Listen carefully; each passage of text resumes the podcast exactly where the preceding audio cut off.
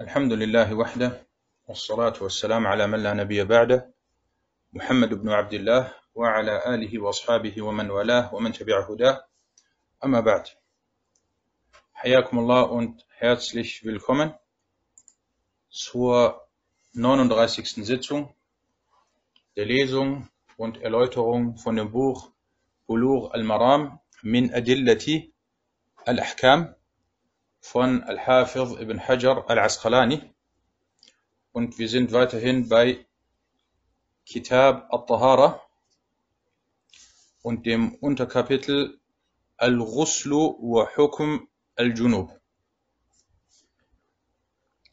Und wir werden heute inshallah drei Hadithe lesen und sind angekommen bei Hadith Nummer 101. Und wir machen das wie immer. Zunächst einmal wird oder wird der Hadith auf Arabisch gelesen, dann auf Deutsch. Und danach gibt es inshallah die äh, Kurzerläuterung zu äh, dem Hadith. نعم اقرأ. بسم الله الرحمن الرحيم الحمد لله رب العالمين وصلى الله وسلم وبارك على نبينا محمد وعلى آله وصحبه أجمعين.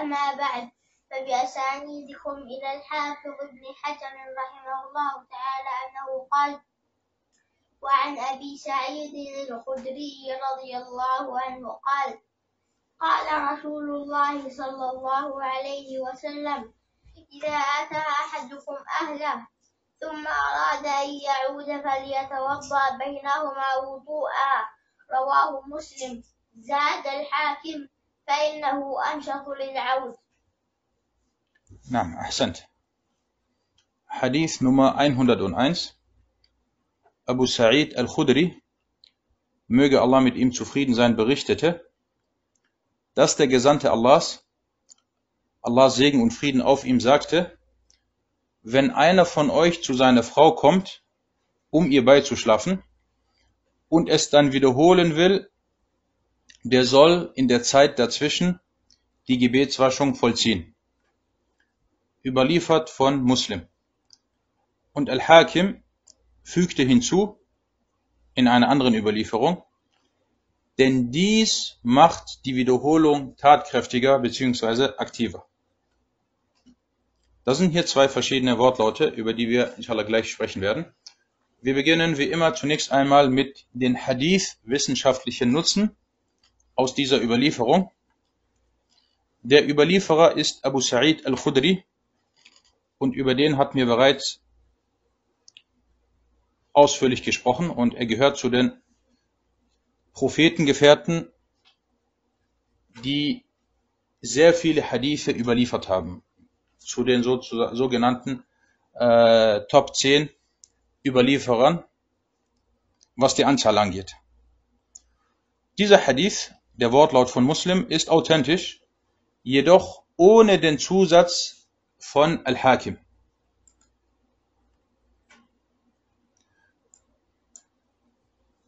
Der Hadith wurde von Muslim, von Ahmad, von Abu Dawud, Al-Nasai, Al-Tirmidhi und Ibn Majah überliefert und der Zusatz wurde von Ibn Khuzaymah al-Hakim und Ibn Hibban überliefert. Also es geht hier eigentlich um einen Hadith, jedoch hat äh, al-Hakim diesen Zusatz erwähnt, denn dies macht die Wiederholung tatkräftiger.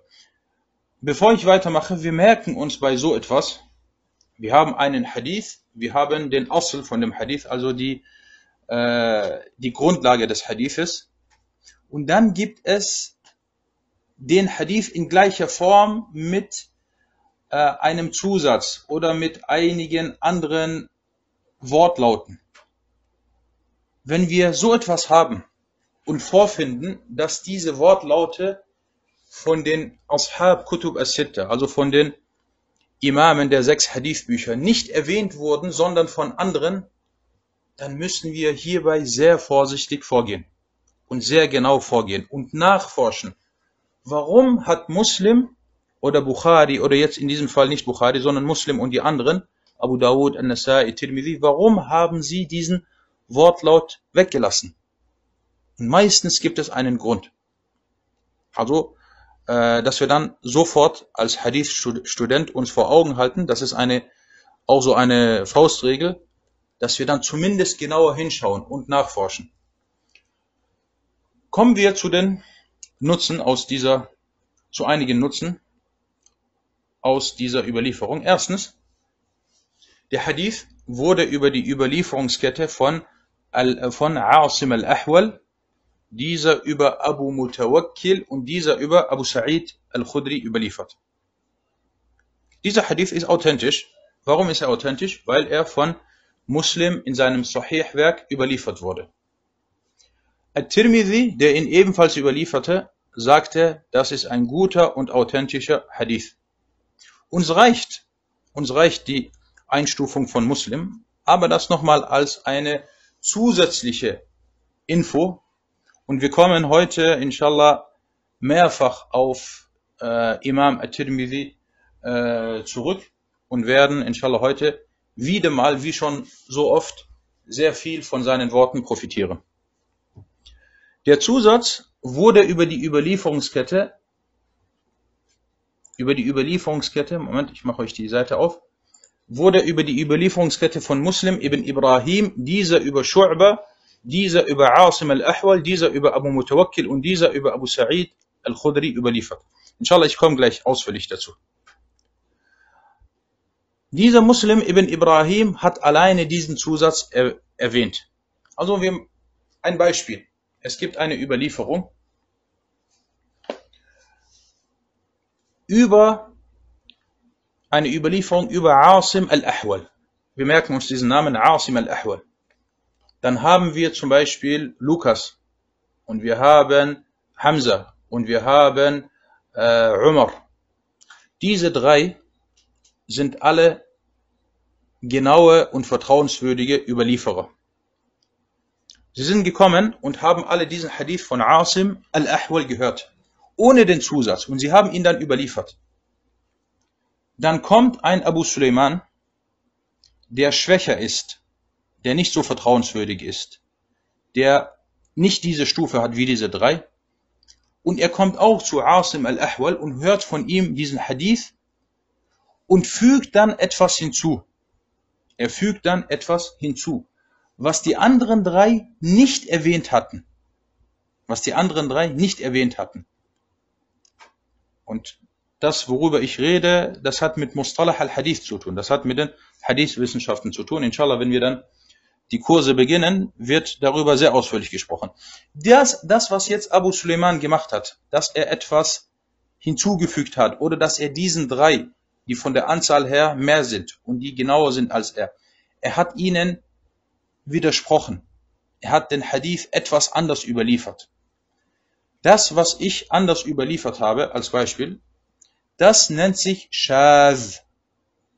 Das nennt sich Shaz. Shaz bedeutet äh, abweichend. Meine, also meine Überlieferung ist abweichend von der der drei anderen. Oder sie ist isoliert. Und das wird nicht akzeptiert. Das ist schwach. Und deswegen haben wir hier diesen Asim al-Ahwal. Viele große Imame wie Shu'ba und Sufyan al-Thawri und so weiter sind gekommen und haben von ihm diesen Hadith gehört und überliefert.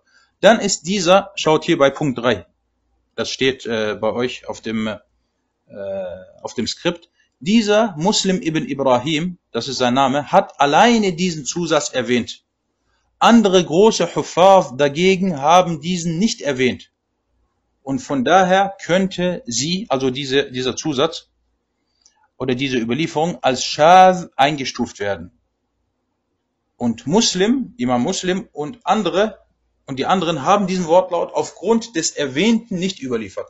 Weder Muslim, noch Abu Dawud, noch At-Tirmidhi und äh, An-Nasa'i, sie haben diesen Wortlaut nicht überliefert.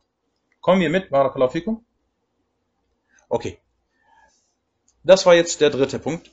Kommen wir zu viertens. Al-Hakim, er sagte über diesen Hadith, das ist sein Ijtihad, sein, seine Ansicht, er sagte über diesen Hadith mit dem Zusatz, das ist ein authentischer Hadith laut der Bedingung der, Bedingung der beiden, also Al-Bukhari und Muslim. Und Allah alim. Allah alim, weil beide, also Al-Bukhari und Muslim, sie haben diesen Wortlaut aufgrund des bereits erwähnten nicht überliefert. Also ist es nicht laut ihrer Bedingung. Und Ibn Khuzayma und Ibn Hibban stufen den Hadith mit dem Zusatz ebenfalls als authentisch ein, da sie ihn in ihren beiden Sahih-Werken überlieferten. Und Ibn Abdul Hadi erwähnte, dass seine Überlieferungskette authentisch ist. Und jetzt kommen wir hier sechstens Ash-Shafi'i. Guckt Ash-Shafi'i und wir müssen uns immer vor Augen halten, dass wir diesen Imam Ash-Shafi'i als großen Faqih kennen. Aber er ist auch ein Muhaddith. Ash-Shafi'i gehört auch zu Ahlul Hadith. Er sagte, oder er soll gesagt haben, es wurde bereits darüber ein Hadith überliefert. Er redet hier über diesen Hadith. Auch wenn so einer, also auch wenn so ein Hadith nicht als authentisch angesehen werden kann. Also er war hier sehr genau und sehr vorsichtig. Er hat gesagt, es wurde ein Hadith überliefert, aber er zweifelte. Shafi'i zweifelte an der Authentizität. Und deswegen benutzte er diese vorsichtige, äh, vor, äh, diese vorsichtige äh, Redensweise oder diesen vorsichtigen Ausdruck. Sheikh Abdullah Sa'ad sagte, der Zusatz ist nicht bewahrt. Er ist also nicht richtig. Das soweit zu äh, den Hadith-wissenschaftlichen Nutzen. Kommen wir jetzt zu den wissenschaftlichen Nutzen aus dieser Überlieferung oder aus diesem Hadith. Der Prophet sallallahu alaihi wasallam sagte, إذا أتى أحدكم أهله wenn einer von euch zu seiner Frau kommt. Und noch besser wäre es, wenn ich das wie folgt übersetzt hätte, wenn einer von euch zu seiner Familie kommt. Im, wenn man die Hadithe liest und auch im Koran wird man sehr oft vorfinden, dass nicht gesagt wird, seine Ehefrau, die Ehefrau, sondern die Familie, Al-Ahl. Und das ist auch eine Art Anstandsregel, dass man es äh, verallgemeinert und nicht die Frau erwähnt. Äh, und er sagte, إِذَا جَاءَ أَحَدُكُمْ أَهْلَهُ Wenn einer von euch seine Frau, äh, zu seiner Frau kommt. Und dieser Satz deutet auf die Anstandsregeln beim Erwähnen bestimmter Sachen hin. Und dass es ausreichend ist, bestimmte Dinge nur indirekt anzusprechen. Damit ist hier gemeint in diesem Hadith, wenn einer zu seiner Frau kommt, um mit ihr zu verkehren. Aber das wurde so nicht erwähnt. Das ist also ein, äh, der erste Nutzen, den wir hier entnehmen, dass man bestimmte Sachen äh, indirekt erwähnen kann. Zweitens, der zweite Nutzen, dieser Hadith weist auf die Erwünschtheit der Gebetswaschung hin, wenn der Mann mit seiner Frau verkehrt und die Wiederholung dessen beabsichtigt oder beabsichtigt wird. Aber es wurde authentisch überliefert, dass der Prophet sallallahu alaihi wasallam dies unterließ. Die Mehrheit der Gelehrten vertritt die Ansicht, dass dies erwünscht und eine Sunna ist Auch wenn das Offensichtliche hier auf die Pflicht hindeutet. Wir haben hier das arabische Wort إذا جاء أحدكم أهله ثم أراد أن يعود فليتوضأ Diese فليتوضأ, so soll er die Gebetswaschung vollziehen. Das ist vom Äußerlichen oder vom, äh, äh, vom Äußerlichen her ist das eine äh, Befehlsform. Das ist diese Fa, die verbunden wurde mit Alam und dem Fi'l, äh, Fi'l al-Mudari' der Majzum ist. Und das ist eine der Befehlsformen, die es in der arabischen Sprache gibt.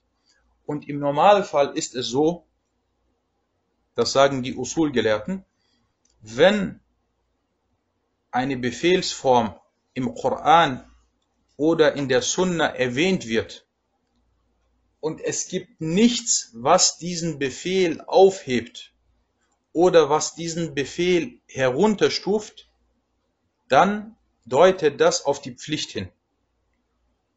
Zum Beispiel, ich sage, äh, schreibe diesen Hadith ab. Schreibe diesen Hadith ab. Das ist jetzt ein Befehl. Eine Befehlsform. Und das deutet darauf hin, das ist eine Pflicht. Aber wenn ich sage, schreibe diesen Hadith ab, wenn du willst. Wenn du willst. Jetzt wurde der Befehl eine Stufe runtergesetzt. Oder ich sage, schreibe diesen Hadith ab, außer diejenigen, die ihn schon in der letzten Woche abgeschrieben haben. Dann wurde jetzt auch wieder dieser Befehl unter bestimmten Voraussetzungen runtergestuft. Jetzt wird man natürlich sich die Frage stellen oder sagen, okay, dieser Hadith, er deutet auf die Pflicht hin.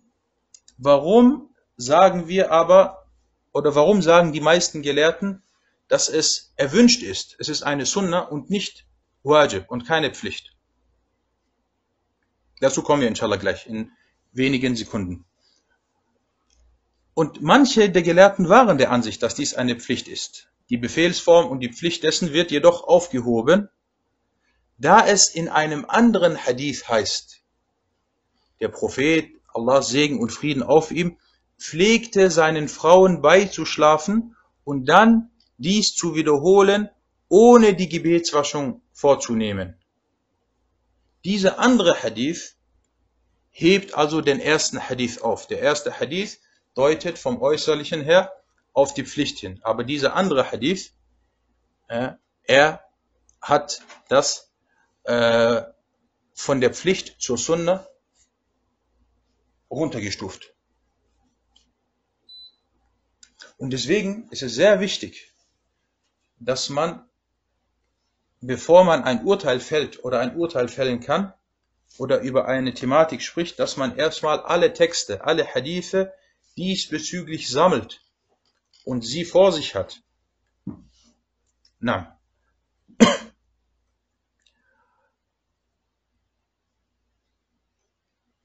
Kommen wir zu drittens, der dritte Nutzen. Ich gehe mal hier mit, äh, Tafel runter.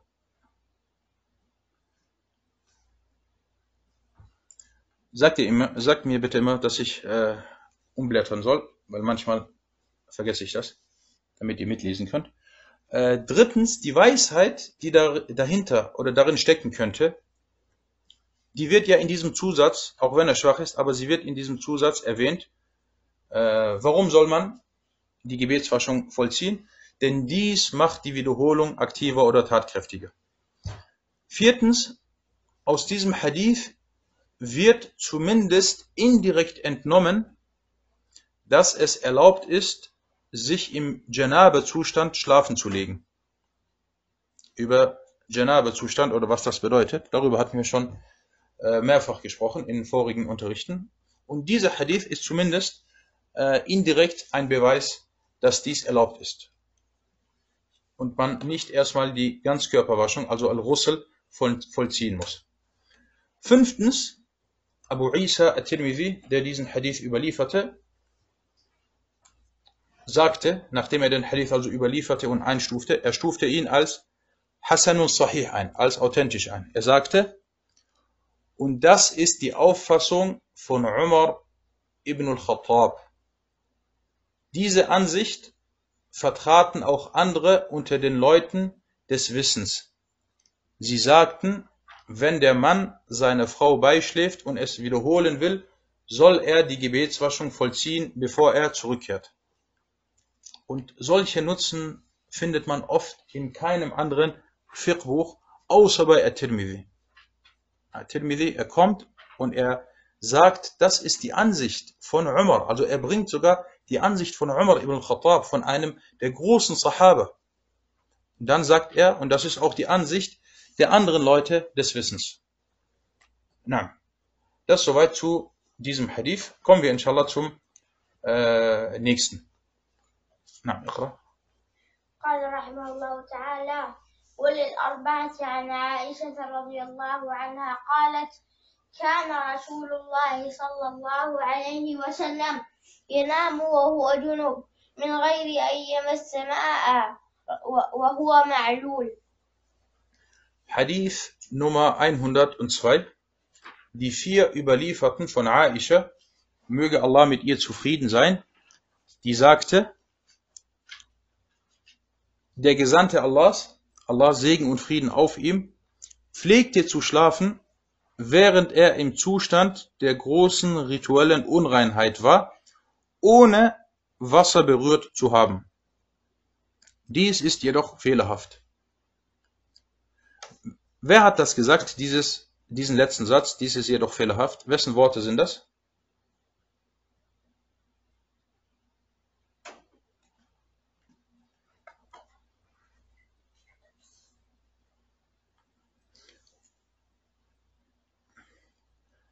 Na, ihr könnt überlegen, wir machen weiter. Äh, kommen wir zu den Hadith-wissenschaftlichen Nutzen aus dieser äh, Überlieferung. Der Hadith wurde von Aisha überliefert und über Aisha hatten wir bereits oft gesprochen. Sie ist äh, Aisha bint Abu Bakr as-Siddiq, die Tochter von Abu Bakr as-Siddiq und sie verstarb ungefähr im Jahr 58 oder 59 nach der Hijra und sie gehörte zu den großen Gelehrtinnen unter den Sahaba und hat sehr viele Hadithe überliefert. Genau dieser äh, Satz, dies ist jedoch fehlerhaft, das ist die Aussage von Ibn Hajar, weil Ibn Hajar, er ist der Autor von Bulugh al-Maram, von diesem Buch und das ist seine Aussage. Wenn er die Aussage eines anderen erwähnt, dann fügt er seinen, dann fügt er dessen Namen hinzu. Aber wenn kein Name steht, dann merken wir uns, das ist die Aussage von Ibn Hajar. Die Einstufung der Authentizität von diesem Hadith, dieser Hadith ist nicht authentisch. Er wurde von Abu Dawud, von An-Nasa'i in Al-Kubra, von At-Tirmidhi und von Ibn Majah überliefert. Wenn ich schreibe, er wurde von An-Nasa'i überliefert, dann ist damit gemeint von An-Nasai in seinem Sunna-Buch, weil An-Nasai hat zwei Sunna-Bücher. Einmal As-Sughra, das kleine, und einmal Al-Kubra. Und das bekannte Werk von ihm ist das kleine, As-Sughra. Und wenn man sagt Rawahu Nasai, dann ist damit, dann ist damit das kleine gemeint. Wenn er das oder wenn er die Überlieferung oder den Hadith im Großen überliefert hat, dann erwähnt man das im Normalfall und sagt Al-Kubra. Na, dieser Hadith wurde über die Überlieferungskette von Abu Ishaq al-Sabi'i, dieser über Al-Aswad und dieser über Aisha überliefert. Und At-Tirmidhi überlieferte zunächst den erwähnten Hadith, diesen, den wir hier eben gelesen haben und der hier mit uns ist. Und im Anschluss darauf, ein Hadith weiter, erwähnte er dann eine andere Überlieferungskette von Al-Aswad über Aisha und diese über den Propheten sallallahu alaihi wasallam, dass er es pflegte, die Gebetswaschung zu vollziehen, bevor er schlief. Gibt es hier einen Unterschied? Schaut euch den Hadith 102 an, den wir hier haben. Hier, da, darin heißt es, er pflegte zu schlafen, während er im Zustand der großen rituellen Unreinheit war, ohne Wasser zu berühren, also ohne, ohne Wudu zu machen, hat er sich hingelegt. Dieser Hadith ist schwach. Den erwähnte auch Tirmidhi. Dann erwähnte Tirmidhi einen anderen Hadith, in dem es heißt, in dem es heißt, er pflegte die Gebetswaschung zu vollziehen, bevor er schlief. Also genau das Gegenteil. Und das ist eine Vorgehensweise von At-Tirmidhi, dass er manchmal, merkt euch das äh, als eine Regel, das macht er sehr, sehr oft. Er hat, er kommt mit einem Kapitel und dann erwähnt er in diesem Kapitel zwei Hadithe. Der erste Hadith, den er überliefert, ist schwach oder hat eine Schwäche, beinhaltet einen Fehler. Und dann im Anschluss darauf erwähnt er einen zweiten Hadith, der richtig ist. Und das macht er mit Absicht. Das macht er mit Absicht. Weil jeder Verfasser hat eine Absicht, wenn er ein Buch verfasst. Was war das Ziel von Al-Bukhari? Was war das Ziel von Muslim? Diese beiden, als sie ihre Bücher verfasst haben, was wollten sie dadurch erreichen?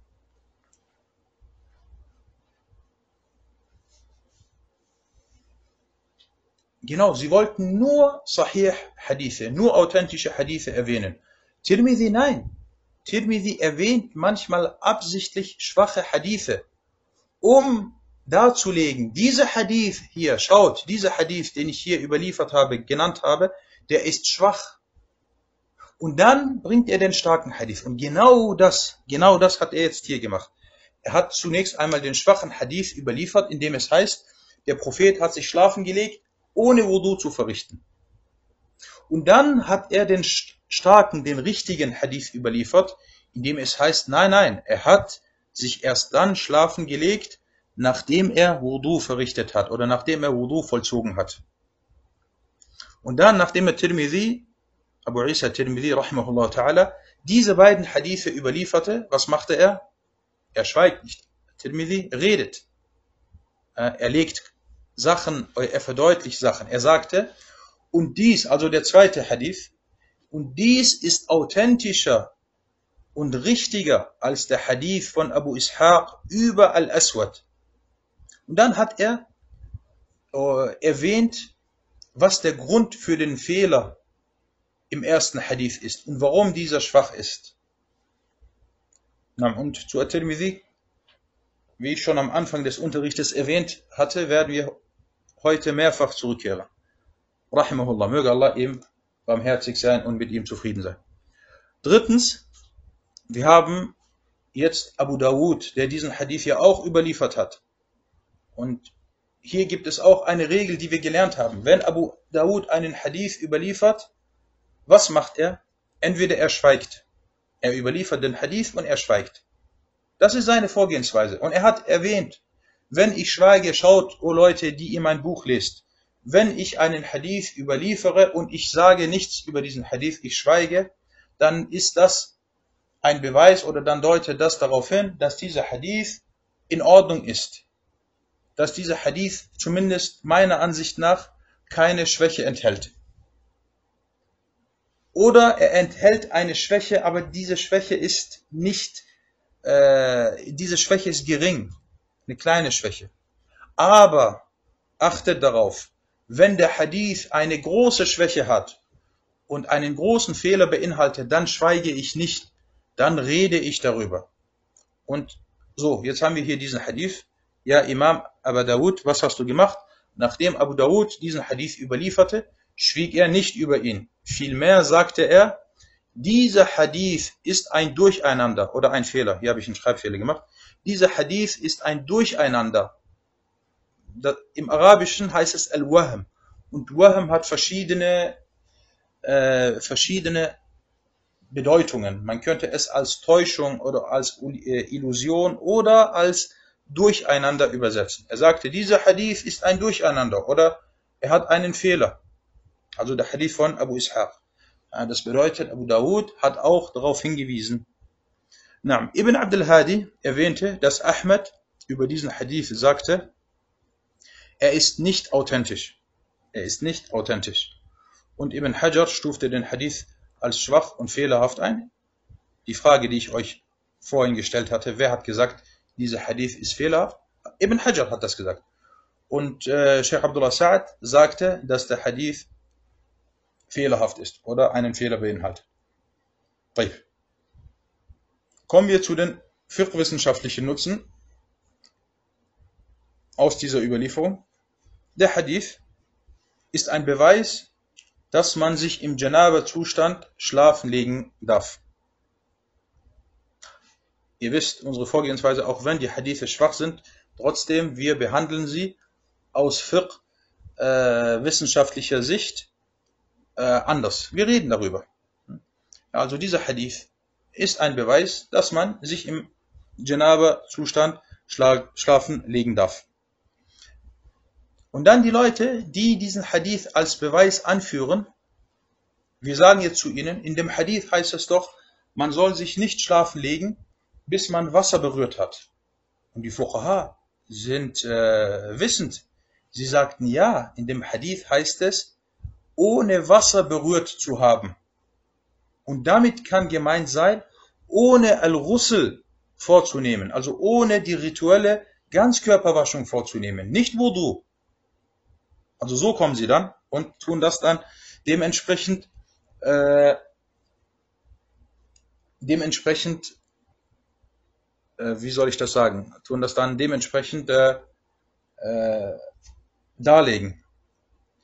Und auf diese Weise kann man die Hadithe vereinen, dass man äh, sagt, okay, wir haben jetzt zwei Hadithe, die scheinen sich vom Äußerlichen her zu widersprechen. Und dann vereint man sie, damit es zu keiner äh, Wider Widersprüchlichkeit kommt. Genau, so kann man das deuten. Sehr gut, genau, das Wort hatte ich gesucht. Auf diese Weise kann man den Hadith deuten. Und das stimmt, weil hier in diesem Hadith heißt es, äh, wenn wir nochmal zurückkehren, es heißt, ich lese ihn vor,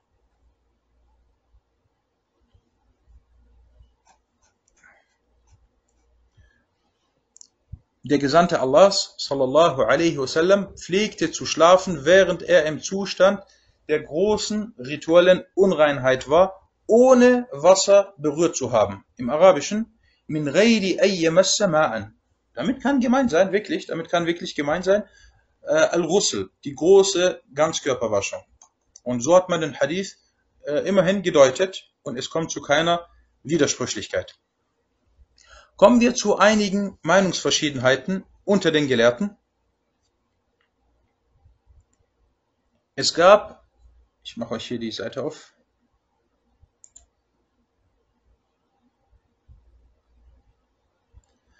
es gab Unstimmigkeiten unter den Gelehrten in Bezug auf des sich Schlafenlegens, des Junub, ohne davor die Gebetswaschung zu vollziehen helf mir mal bei diesem Satz, bei, den ich hier so geschrieben habe. Auf des sich Schlafenlegens. Ich war mir da ein bisschen unsicher, ob man hier den Genitiv benutzt oder nicht. Des sich Schlafenlegens, des Junub, ohne davor die Gebetswaschung zu vollziehen. Diejenigen, die stark in der deutschen Grammatik sind, können überlegen und dann sagen, ob man das so stehen lassen kann oder nicht. Na, wir haben jetzt hier zwei Ansichten. Darf man äh, sich schlafen legen, wenn man im Zustand der großen rituellen Unreinheit ist, wenn man also im Zustand des Janabe-Zustands ist, darf man sich schlafen legen oder nicht? Die Zahiriya und Ibn Habib al-Maliki, ein malikitischer Gelehrter, sie vertraten die Ansicht, dass es für den Junub verpflichtend ist, die Gebetswaschung zu vollziehen, bevor er sich schlafen legt. Sie haben den einen Hadith genommen und den nach dem Äußeren beurteilt. Und sie sagten, Khalas, fertig, du musst zunächst die äh, Gebetswaschung vollziehen. Die zweite Ansicht, die Schafi'iyya unter anderem, waren der Auffassung, dass es für den Junub unerwünscht, also makro ist, sich schlafen zu legen, ehe er die Gebetswaschung vollzieht. Also sie sagten, es ist Sunnah, aber es ist keine Pflicht. Und dies ist auch die Auffassung der späteren Hanabila und auch Ibn Taymiyyah vertrat diese Ansicht und auch die Hanafiya, die hanafitischen Gelehrten sagten auch, dass die Gebetswaschung besser ist. Also wir haben hier diese zwei Ansichten und die zweite Ansicht, dass es keine Pflicht ist, sondern äh, eine Sunna, äh, diese Ansicht ist stark und sie ist womöglicherweise, und Allah weiß es am besten, die richtigere Ansicht. groß geschrieben. Was müsste groß geschrieben? Des sich Schlafenlegens. Schlafenlegen. Schlafenlegens. Genau, des sich Schlafenlegens. Schlafenlegens müsste dann groß und zusammengeschrieben werden, glaube ich. Oder das. Oder ich hatte es am Anfang mit das geschrieben. Ich hatte geschrieben in Bezug auf das sich schlafenlegen. Und dann habe ich es geändert in Genitiv. Des sich schlafenlegens. Wir reden inshallah nach dem Unterricht äh, darüber, weil die Aufnahme läuft gerade. Okay, kommen wir Barakallahu fikum zu dem heute dritten und letzten Hadith. Wir haben das bisschen heute in die Länge gezogen. Inshallah sind wir gleich fertig. نعم نعم سليمان قربوا قال رحمه الله تعالى وعن عائشة رضي الله عنها قالت كان رسول الله صلى الله عليه وسلم إذا اغتسل من الجنابة يبدأ فيغسل يديه ثم يفرغ بيمينه. ثم, ثم يفرغ. ثم يفرغ بيمينه على شماله فيغسل فر- فرجه. ثم يتوضأ ثم يأخذ الماء فيدخل أصابعه في وصول الشعر. ثم حفن على رأسه ثلاث حفنات. ثم أفاض على سائر جسده. ثم غسل رجليه. متفق عليه والله- واللفظ لمسلم Ahsend. Hadith 103. Aisha, möge Allah mit ihr zufrieden sein, berichtete. Der, Ges- und dieser Hadith ist ein großartiger Hadith über die Art und Weise des Russel, der Ganzkörperwaschung. Und hier wird das ausführlich erwähnt.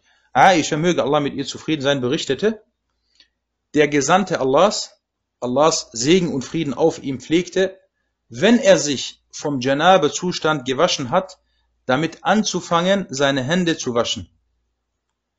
Dann schüttete er das Wasser mit seiner rechten Hand auf seine linke Hand und wusch daraufhin sein Geschlechtsteil.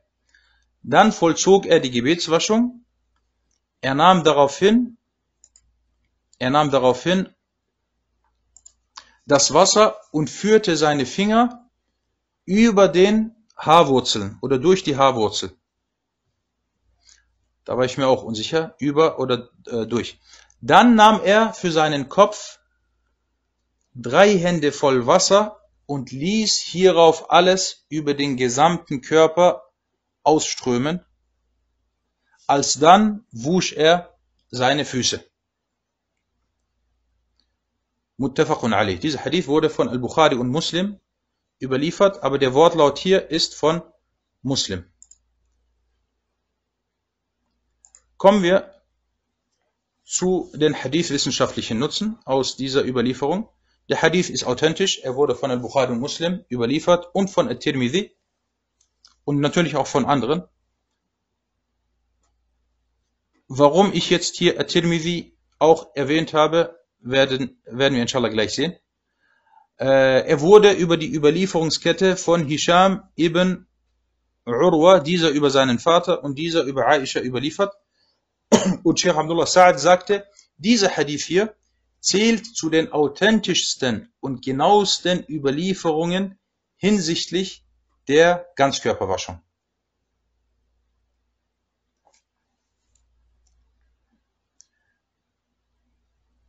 Kommen wir oder machen wir weiter mit den fiqh-wissenschaftlichen Nutzen aus diesem Hadith. Erstens, der erste Nutzen, dieser, in diesem Hadith wird die Ganzkörperwaschung ausführlich beschrieben. Möchtest du wissen oder möchtest du jemandem beibringen, wie man die Ganzkörperwaschung vollzieht, so lies ihm diesen Hadith vor oder zeige ihm diesen Hadith. Zweitens, es ist erwünscht, dass man zu Beginn die Hände wäscht und reinigt.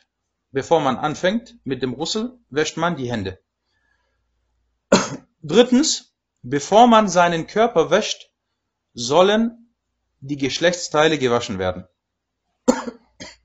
Viertens, es soll während dem Russel dafür gesorgt werden, dass das Wasser an die Kopfhaut gelangt. Fünftens, der Hadith beweist, dass es ausreichend ist, den Körper nur einmal mit Wasser zu waschen. Weil die bekannte Ansicht der Hanabila, der späteren Hanabila, besagt, dass man den Körper dreimal waschen soll. Früher war es so, nicht wie heute, man ist unter der Dusche, sondern früher äh, hatte man ein Gefäß, in dem Wasser war und dann hat man äh, dreimal mit einem kleineren Gefäß Wasser auf sich geschüttet. Ibn Taymiyyah zog die Ansicht vor, dass einmal ausreichend ist und er führte hierbei diesen Hadith als Beweis an, weil hier in diesem Hadith äh, heißt es, äh, dann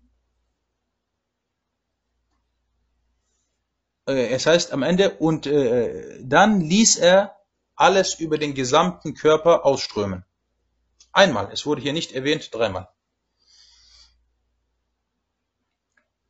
Na, und der sechste Nutzen, At-Tirmidhi, der ebenfalls diesen Hadith überlieferte, sagte, nachdem er über ihn gesprochen hat, über seine Einstufung, sagte er, und das ist die Ansicht der Leute des Wissens bei der Ganzkörperwaschung von der Janaba.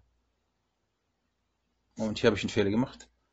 Äh, bei der Ganzkörperwaschung der Janaba. Man vollzieht die Gebetswaschung wie für das Gebet. Du möchtest also Russel machen, mach erstmal Wudu wie für das Gebet. Dann schüttet man dreimal Wasser auf seinen Kopf.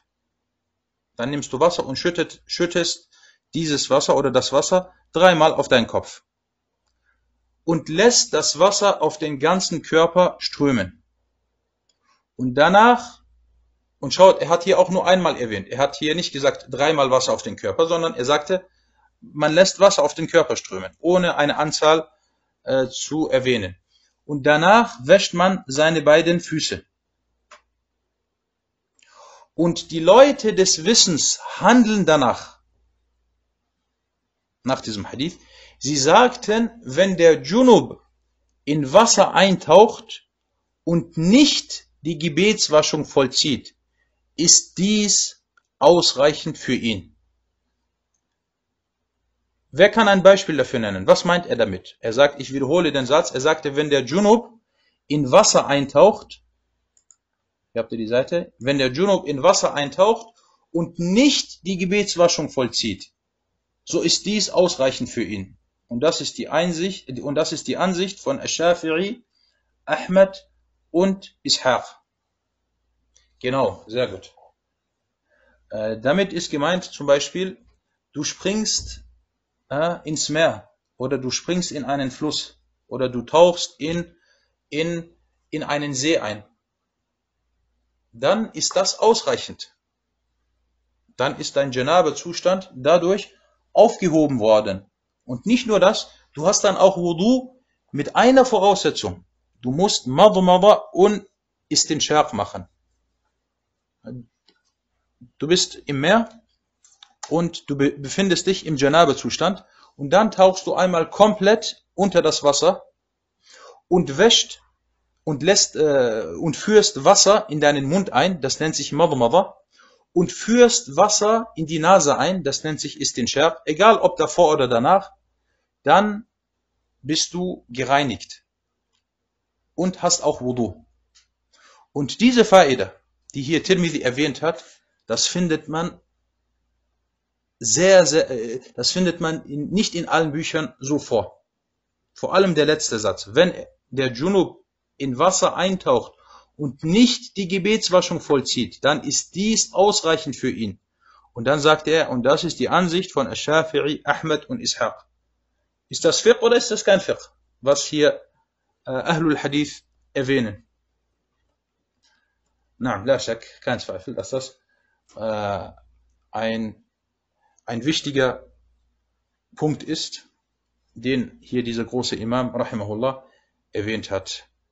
Na, das soweit zu diesem Hadith und zur, äh, und zur heutigen äh, Sitzung. هذا والله تعالى أعلم وصلى الله على محمد